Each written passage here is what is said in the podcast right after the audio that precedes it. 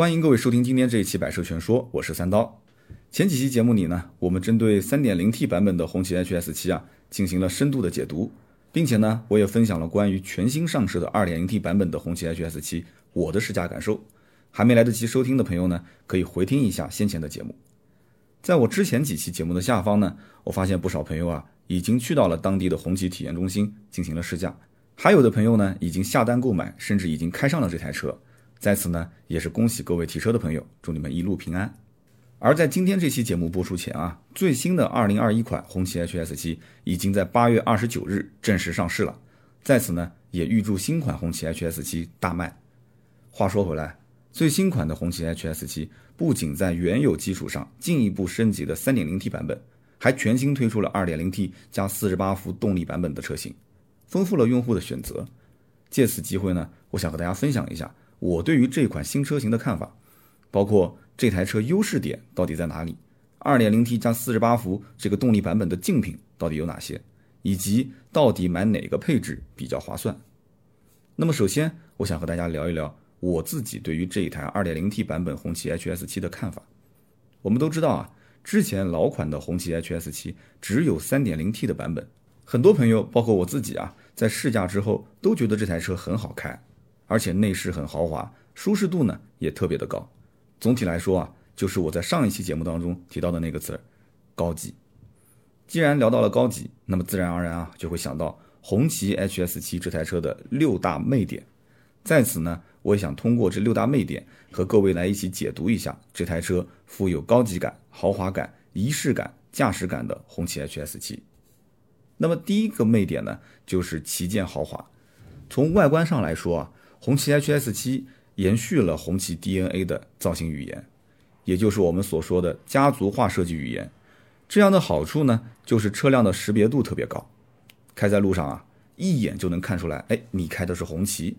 配合车辆配备的刚翼式前大灯、车内的顶级内饰材料和超大的全景天窗，这一台红旗 HS7 能给到你的不仅仅是从容征服的姿态，而且还有无比尊崇的仪式感。而关于仪式感这一点呢，我在前面一期节目当中啊就有过介绍，特别是那一套红旗之翼迎宾光毯，由于新款的红旗 HS7 针对迎宾光毯进行了升级，不再会因为车辆后视镜的折叠啊而影响到光毯的展现。这台车在你打开车门的一瞬间，你的驾驶欲望会全速涌向大脑，忍不住啊想要进入车内去感受一番。那么第二个魅点呢，就是静享舒适。现在啊，我们很多朋友都是为了生计东奔西跑，待在车里的时间也是越来越多。很多朋友在购车换车的时候，都会特别看重车辆的舒适性。而红旗 HS7 的 3.0T 版本，它不仅配备了纳帕真皮座椅，而且还有十四个扬声器的博斯音响、三区空调、座椅方向盘加热等等功能。这些配置和功能，除了哪怕真皮座椅是 3.0T 版本独享之外，其他的配置则都能在入门或者是中端版本的车型上看到，让你在驾驶的途中拥有专享的私密空间。第三个魅点啊，就是智慧互联。随着智能车机不断普及的今天，红旗 HS7 作为一台 C 级豪华 SUV，不仅配备了自动泊车、手机泊车，而且还有高级巡航加自动跟车。红旗智能驾舱、红旗手机智联等等这些功能，并且啊，红旗 HS7 在 3.0T 的车型当中还配备了后排娱乐系统。这样一来呢，我们可以举家出游的时候，还可以照顾到坐在后排的小朋友和家人，让他们的旅途呢不再只是低头玩手机或者是睡觉。第四个魅点就是至上安全，红旗 HS7 通过各种主动安全技术。被动安全技术和红旗自身对于质量安全的严苛标准与把控，为各位车主啊尽最大的可能去提供安全守护。因为我们都知道啊，选择购买这种级别的 SUV，一般都是商务或者是家用。但是不管买这台车是去做什么用途，安全都是放在首位的，这一点是必须的。第五个魅点就是卓越动力。我在前面一期节目当中啊，和各位分享了我的驾驶体验，我说这台车。不论是 2.0T 加48伏的版本，还是 3.0T V6 的版本，它的加速啊都特别有线性感，属于你油门踩多深，动力就有多少的类型。我们都知道啊，红旗 HS7 的 2.0T 版本采用的是高功率发动机加上一个中混系统，配合七速湿式双离合变速箱，整台车的动力响应非常的快。而 3.0T V6 版本则通过爱信的 8AT 变速箱和智能四驱系统，将动力呢源源不断的输出到车轮之上。换句话说啊，如果 2.0T 的版本让你已经心满意足了，那么 3.0T 的版本绝对会让你心花怒放。第六个魅点呢，就是纵情越野。我们很多喜欢去玩越野的朋友都知道，有不少车子呢，就是打着所谓豪华越野的名号在卖，实际上真正遇到越野路段之后啊，就立马变成了小猫咪。但是红旗 HS7 作为一台豪华 C 级 SUV，它的 3.0T 版本。不仅配备了空气悬挂系统，而且还有全地形驾驶模式、攀岩模式以及八种驾驶模式任选。可以说啊，在真正意义上做到了车到山前必有路。那么，通过红旗 HS7 的六大魅点，我相信各位朋友啊，应该能够感受到红旗这一次的诚意。包括我在开头所说的，有不少朋友呢已经去到当地的红旗体验中心啊进行试乘试驾，甚至还有的朋友啊。都已经成为了红旗 HS7 的车主。当然了，还有一些朋友呢，在我之前的节目下方有过留言，他们也列出了一些车型，想听听我的对比意见和看法。而关于 3.0T 版本的红旗 HS7，它所对标的车型，我在之前的节目里呢已经介绍过了。各位感兴趣的话，可以回听一下。今天我主要是着重分析红旗 HS7 2.0T 的版本。看看这台车在市面上的主要竞争对手都是谁？那么这一台红旗 HS7 又有哪些优势点能够吸引到我？首先啊，我认为红旗 HS7 2.0T 版本的主要竞争对手依旧是途昂。我之前在说红旗 HS7 3.0T 版本的时候，我就说过，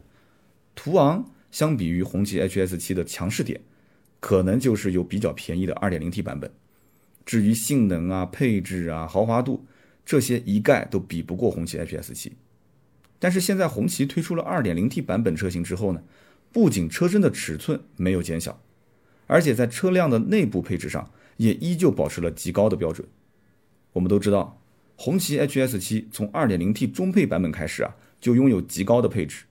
不仅配备了基于 TSR，也就是交通标志识别的超速报警，而且还有车道偏离预警系统、驾驶员状态监测、智能进入。智能锁止、前驻车雷达、全景摄像头、车顶行李架、后视镜加热，加上自动折叠、后排隐私玻璃、感应雨刷、无线充电、驾驶座的十项座椅调节、前后排座椅加热、手机 App 车辆应用、，Eco 紧急救援、自动灯光、车内六十四色的氛围灯等等这些高精尖的配置，相比之下，差不多价位的大众途昂 2.0T 啊，就像是一个毛坯房。更不用说红旗 HS7 采用的是后驱平台打造，相比于前驱版本的途昂而言呢，不仅驾驶体验上更胜一筹，而且发动机的输出功率啊也远远高于大众途昂的两驱版本。有句话是怎么说来着？无后驱不豪华嘛。那么除了大众途昂之外，我认为红旗 HS7 还有一个竞争对手，那就是奥迪 Q5L。我们都知道，在奥迪 Q5L 国产之后啊，现在的价格已经下来了不少。但是对比红旗 HS7 而言呢，奥迪 Q5L 呢依旧是那个老生常谈的问题，也就是大众系的一贯作风，那就是你想要配置就得加钱。虽然奥迪 Q5L 比大众途昂的两驱版本配置要高不少，但是不要忘了，奥迪 Q5L 啊可是一台三十八万七千八起售的车型，而红旗 HS7 的起售价只要二十七点五八万，即使是 2.0T 的中配奇享版。它的起售价也只有二十八点五八万，更不用说 HS7 2.0T 的顶配奇畅版，也就是三十点九八万元。换句话说，你付出奥迪 Q5L 最低配的钱，都可以去买红旗 HS7 的 3.0T 顶配奇享版了。而红旗 HS7 3.0T 旗享版，不论是动力、配置、内饰等等，都远胜于奥迪 Q5L。也就是说啊，同样是 2.0T 版本的车型。红旗 HS7 相比于奥迪 Q5L，不仅能更便宜，而且还多出了一套四十八伏中混系统，以及丰富的车辆内部配置。而在同价位下的红旗 HS7 和奥迪 Q5L，红旗呢，仅凭一颗 3.0T V6 发动机，加上一套爱信的 8AT 变速箱，就远胜于奥迪 Q5L 的 EA888 的 2.0T 发动机，以及它的 DQ382L 的变速箱，更不要谈多出的那些豪华配置了。相比之下，奥迪 Q5L 的优势可能就是品牌效应了。除了大众的途昂和奥迪 Q5L 之外，我觉得红旗 HS7 2.0T 版本可能在市场上还会和凯迪拉克的 XT6 以及别克的昂克旗这两台车产生一些摩擦。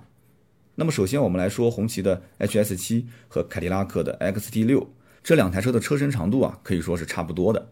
尽管凯迪拉克的 XT6 比红旗 HS7 长出了15毫米，但是轴距呢却少了一百七十二毫米，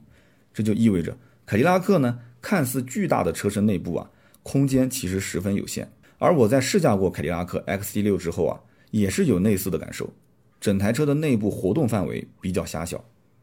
其次呢，凯迪拉克的官方指导价是四十一点九七万到五十四点九七万，而红旗 HS7 三点零 T 版本的指导价是三十四点九八万到四十五点九八万。尽管我们知道啊，凯迪拉克经常会有大幅度的降价，但是在差不多的价位下，凯迪拉克 XT6 的配置比红旗 HS7。低了很多，不仅在动力上少了一套 3.0T 的 V6 发动机，而且内部的智能配置也比红旗 HS7 少了很多。综合来说，就是一句话：一样的钱，红旗 HS7 能给你更多。再者，红旗 HS7 现有的 2.0T 加48伏版本的车型啊，不但起售价格更低，而且由于那一套中混系统，红旗 HS7 在燃油经济性上也是远胜于凯迪拉克 XT6。简单来说啊。就是同价位，红旗 HS7 动力和配置更高，而同配置下的红旗 HS7 的价格呢会更低。那么相比于昂克旗这台大别克和凯迪拉克属于师出同门，我们以三十六点九八万元的红旗 HS7 三点零 T 自动四驱智联旗享版和三十五点九九万元的昂克旗二八 T 四驱尊享旗舰版进行一个对比，红旗 HS7 的优势点呢，则在于极高的内外配置和大气的外形。因为红旗 HS7 的 V6 发动机啊，它能够提供三百三十七匹马力，这样的数据呢，在中大型 SUV 当中啊，相当的亮眼。而昂克旗的动力呢，就有些很常规了，采用的是 2.0T 的发动机，提供的马力呢，只有二百三十七匹，在对比之下要落入下风。在试驾的过程当中，红旗 HS7 确实能够带来更大的驾驶自信，坐在车内啊，就有一种想要上路兜风的感觉。当我们把两台车同时开在路上的时候，操控是否舒适，也要关注悬架的表现。红旗 HS7 和别克昂克旗的后悬架配置其实都是一样的，都是多连杆式独立悬架。而前悬架虽然也都是独立悬架，但是昂克旗使用的是麦弗逊式独立悬架，红旗 HS7 使用的是双横臂式独立悬架，这是得益于更稳定的优化。红旗 HS7 在路过颠簸路段的时候呢，更加的舒适，而且最为关键的是，红旗 HS7 的 2.0T 版本。也就只要三十点九八万元，相比之下，别克昂科旗的牌面可能就要差了不少。综合而言啊，红旗 HS7 这台车给我的感受很明确，就是如果你用二点零 T 版本去和竞品对比，你会发现同等配置下的车型啊，红旗 HS7 的价格就更低；而如果你用合资车差不多的价格去跟红旗 HS7 对比，那你就觉得动力配置和豪华配置都将比合资车高出一个档次。以目前的市场情况来看，红旗 HS7 的 2.0T 版本价格是27.58万元到30.98万元，3.0T 版本的价格是34.98万元到45.98万元。这个价格加上车辆的配置，都比同属于 C 级豪华 SUV 的其他车型更具性价比。从我个人角度来看，红旗 HS7 可以说是真正的做到了卓而不凡，不论是外观、动力、配置。就像我们之前节目所说的，红旗 HS7 是一台能够做到有里有面的车，而且现在这台车已经能够充分满足家用市场和商用市场。想要日常家用，那么就可以选择 2.0T 的版本；想要商务用车呢，那么就可以选择 3.0T 的版本。此外啊，我一直认为销量是对于品牌品质最好的证明，因为现在的消费者已经很聪明了，能用真金白银去支持的一定不会差。而一汽红旗在八月份的单月销量达到了两万一千台，其月度销量首次突破了两万台，再创历史新高。虽说月销量两万左右的这个体量并不算大，但是作为高端车型品牌啊，这已经是非常不错的表现。毕竟红旗在七月的销量已经超过了沃尔沃、捷豹路虎以及英菲尼迪等等众多的豪华品牌，实现在中高端市场中竞争力的提升。而在二零二零年一月到二零二零年八月，一汽红旗累计销量突破十万八千五百台，这不仅成为为数不多实现销量增长的自主品牌。也成为今年表现最突出的高端品牌之一。这样的喜人成绩啊，其实不仅是消费者的支持，更是离不开一汽红旗极高的产品素质。当然了，百闻不如一见，百见不如一试啊！各位感兴趣的朋友，可以去到当地的红旗体验中心感受一下。我相信一汽红旗的车型一定会让你有不一般的体验。那么好，以上呢就是今天这一期节目的内容。大家如果对于红旗 HS 七这款车型有任何的想问的问题，都可以在节目下方留言互动，我们也会在每一期下方的评论区抽取三位，赠送每人价值两百元的小米手环一枚。下面呢，我们来看一下上期节目的留言互动。上期节目呢，我们聊的话题是新款红旗 HS 七的出试体验。我看到非常多的好朋友在节目下方留言，那么其中一位叫做凤凰木鱼的听友，他说听完三刀这期节目，更加坚定了我买红旗 HS 七的决心。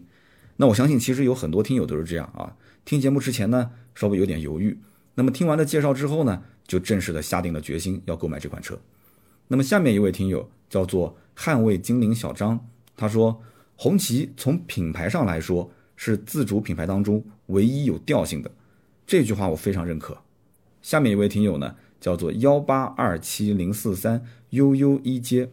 他说自从遇见你，生命里都是惊喜，一汽红旗。哎，你别说这句话应该讲。说的非常好，自从遇见你，生命里都是惊喜，非常不错，非常棒啊！那么恭喜以上三位听友啊，是我们的中奖留言，每一位可以获得价值两百元的小米五手环一枚。那么也希望添加我们的微信四六四幺五二五四与盾牌联系，那么尽快把快递地址发给我们，我们会尽快将礼品寄出。好的，那么以上呢就是本期节目的所有的内容，我们下期节目接着聊，拜拜。